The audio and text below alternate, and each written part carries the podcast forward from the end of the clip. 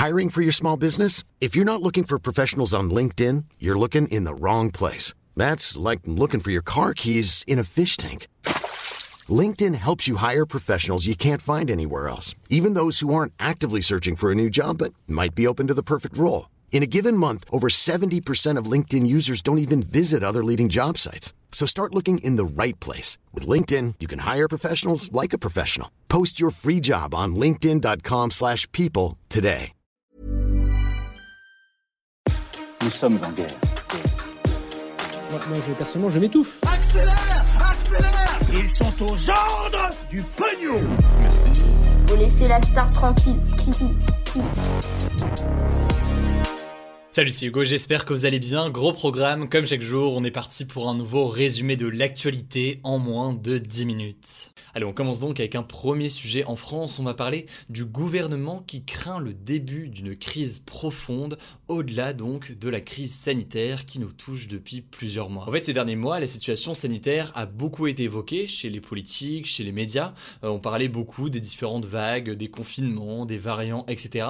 Mais à mesure qu'on va sortir, si tout se passe bien euh, de cette crise sanitaire, eh bien la crise sociale et économique qui est bien présente devrait se retrouver encore plus visible et donc des mouvements pourraient apparaître ou réapparaître. En effet, non seulement des revendications qui étaient portées par différents mouvements et notamment les mouvements euh, des gilets jaunes restent euh, présentes, mais au-delà de ces revendications, eh bien la pandémie a profondément affecté le pays en un peu plus d'un an. Tout d'abord, et on en a déjà beaucoup parlé sur la chaîne, cette crise a plongé un certain nombre de Français dans une très grande précarité.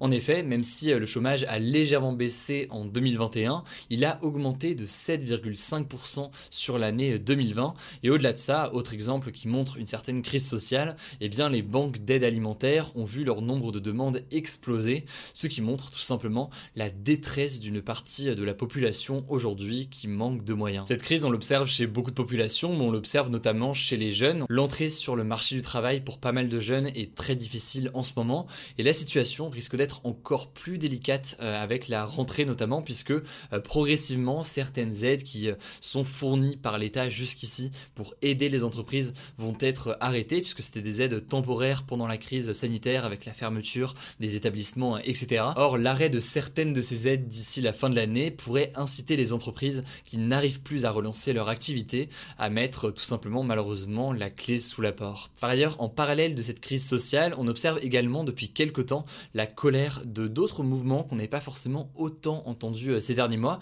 Il y a notamment une colère euh, des forces de l'ordre. On l'a vu cette semaine avec le rassemblement de policiers devant l'Assemblée nationale qui dénonçaient notamment leurs mauvaises conditions de travail. puis il y a aussi des tribunes de militaires qui ont été euh, publiées par le magazine Valeurs Actuelles qui dénoncent l'augmentation de la violence et la délinquance en France, mais utilisent aussi des mots très forts accusant le gouvernement d'avoir cédé face à l'islamisme dans le pays. C'est donc des mots très forts que certains accusent d'ailleurs d'être un mouvement poussé par euh, l'extrême droite, mais donc c'est des choses qui montrent dans tous les cas, quoi qu'on pense de ces tribunes et de ces euh, différentes manifestations, qui montrent tout simplement un climat relativement euh, tendu dans le pays en ce moment. Bref, si on arrive à sortir, et on l'espère, de la crise sanitaire dans les prochains mois, eh bien le président de la République devrait faire face aussi à une crise sociale, avec des problèmes qui étaient déjà présents avant la pandémie, mais qui se sont vus renforcés avec donc cette pandémie.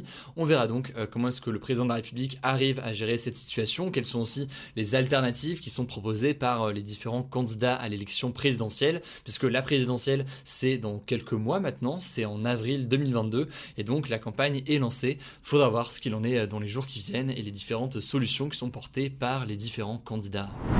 Allez, on passe donc au sujet à la une. C'est un sujet qui est passionnant, vous allez le voir. C'est une révélation en fait du média américain Newsweek. Le ministère américain de la Défense, le Pentagone donc, serait à la tête d'une armée secrète de 60 000 personnes. En fait, selon un officier qui s'est confié anonymement à Newsweek, cette armée secrète a été créée il y a une dizaine d'années et elle est composée donc de dizaines de milliers d'agents qui sont des militaires mais aussi des civils et qui mènent des missions aux États-Unis et à l'étranger, notamment en Afrique, au Moyen-Orient ou encore en Corée du Nord. Selon Newsweek, la plupart de ces agents se cacheraient sous de fausses identités et certains travailleraient dans des entreprises privées, parfois très connues. Ils opéreraient donc dans la vie réelle mais aussi beaucoup sur Internet. Mais alors, quel est concrètement le but de cette immense armée secrète? Eh bien écoutez, on a d'un côté des sortes de cyber-combattants qui collectent des informations sur des entreprises et des pays ennemis. Certains agents auraient en fait pour mission d'influencer les réseaux sociaux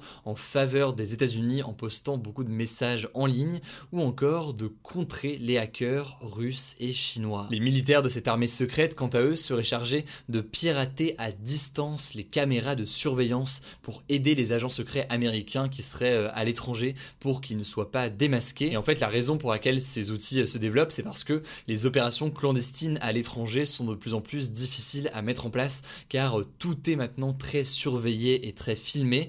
Et donc, le Pentagone dépenserait plus de 900 millions de dollars par an pour cette armée, et ce notamment pour préserver les fausses identités des agents des services secrets à l'étranger. Alors vous l'imaginez, la révélation de l'existence de cette armée secrète a suscité énormément de réactions aux États-Unis, et ce pour deux raisons principales. La première raison, c'est que les techniques qui seraient employées par cette armée, comme euh, par exemple la manipulation des réseaux sociaux en postant des messages en ligne, eh bien c'est des méthodes qui sont très contestées. D'ailleurs, ces techniques sont même très régulièrement euh, dénoncées par les États-Unis eux-mêmes, qui ont par exemple accusé la Russie d'avoir utilisé les réseaux sociaux pour manipuler l'opinion et pour influencer le résultat de l'élection présidentielle en 2016, qui a vu donc Donald Trump l'emporter. Par ailleurs, la deuxième raison qui explique les critiques, c'est que cette armée ne serait pas réglementée et serait même parfois contraire à de nombreuses lois américaines et au code de conduite militaire. D'ailleurs, selon Newsweek, beaucoup de membres du Congrès américain,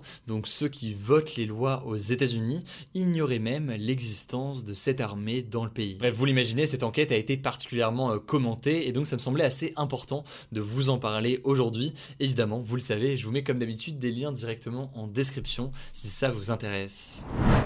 Allez, on passe tout de suite au résumé de l'actualité en bref et on commence avec cette première information à l'étranger. Malcolm Bidali, un agent de sécurité kényan qui dénonce depuis plusieurs mois les conditions de vie des migrants au Qatar, a été arrêté par les autorités qataries cette semaine. En fait, sur son blog, il révélait que les migrants qui travaillent sur les chantiers de la Coupe du Monde 2022 au Qatar doivent souvent travailler jusqu'à 12 heures par jour et dorment dans des dortoirs surpeuplés sans aucune intimité, parfois à 10 dans une toute petite chambre.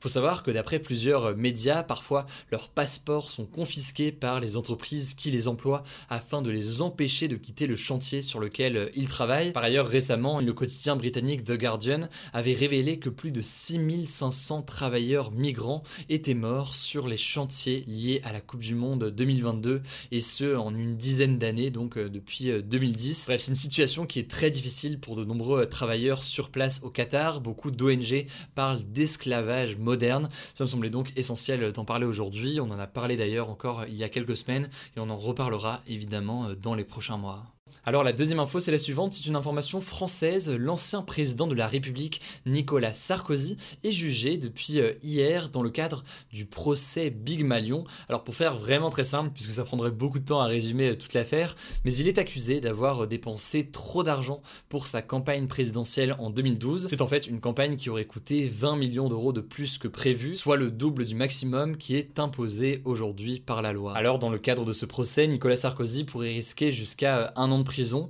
alors que en parallèle, en mars dernier, il avait été condamné à trois ans d'emprisonnement, dont un enferme pour corruption et trafic d'influence dans une autre affaire. Ça, c'était l'affaire des écoutes. Mais en l'occurrence, sur cette affaire des écoutes, dont le procès du coup s'est tenu euh, au mois de mars, eh bien, il a fait appel. Donc, il y aura un autre procès prochainement. Bref, beaucoup de choses pour Nicolas Sarkozy euh, en ce moment. Je rentre pas trop dans les détails des affaires, des conséquences, etc. dans les médias. Mais évidemment, on fera un point euh, dans les prochains jours. Ici Blanche, journaliste de l'équipe Hugo Décrypte. Au moment où on boucle la vidéo d'aujourd'hui, Hugo est en tournage pour un reportage qui arrive très bientôt sur la chaîne. Du coup, c'est moi qui prends le relais sur les dernières actus. On continue ce en bref avec des nouvelles du Proche-Orient. Après 11 jours d'hostilité, un accord d'arrêt des combats et donc un cessez-le-feu a été trouvé hier soir entre l'État israélien d'un côté et le Hamas, le mouvement islamiste au pouvoir dans le territoire palestinien de la bande de Gaza. Cet accord, il a été mis en place grâce à la médiation de l'Égypte. On verra si ça tient. En tout cas, on vous tiendra évidemment au courant. Enfin, pour terminer ce en bref, j'ai une bonne nouvelle. Le ministère de la Culture lance aujourd'hui le Pass Culture d'un montant de 300 euros disponible pour tous les jeunes de 18 ans. En gros, c'est un pass qui pourra être dépensé dans des billets de cinéma, de concerts, des spectacles, des musées, des biens culturels comme des livres, des disques, des instruments, des cours de discipline artistique, du matériel des beaux-arts ou des services numériques comme des jeux vidéo, de la musique en ligne et certaines plateformes de SVOD, de la presse en ligne, des e-books. Les seules restrictions, c'est que les articles ne sont pas disponibles en livraison, donc vous pouvez oublier Amazon par exemple, et ce pass peut pas non plus être dépensé sur Netflix, Amazon Prime et Disney+. En revanche, Canal, OCS, Filmo TV et quelques autres plateformes, dont bientôt Salto, sont accessibles. Comme d'habitude, vous avez le lien en description. Voilà, c'est la fin de ce résumé de l'actualité du jour. Évidemment, pensez à vous abonner pour ne pas rater le suivant, quelle que soit d'ailleurs l'application que vous utilisez pour m'écouter. Rendez-vous aussi sur YouTube et sur Instagram pour d'autres contenus d'actualité exclusifs. Écoutez, je crois que j'ai tout dit, prenez soin de vous et on se dit à très vite.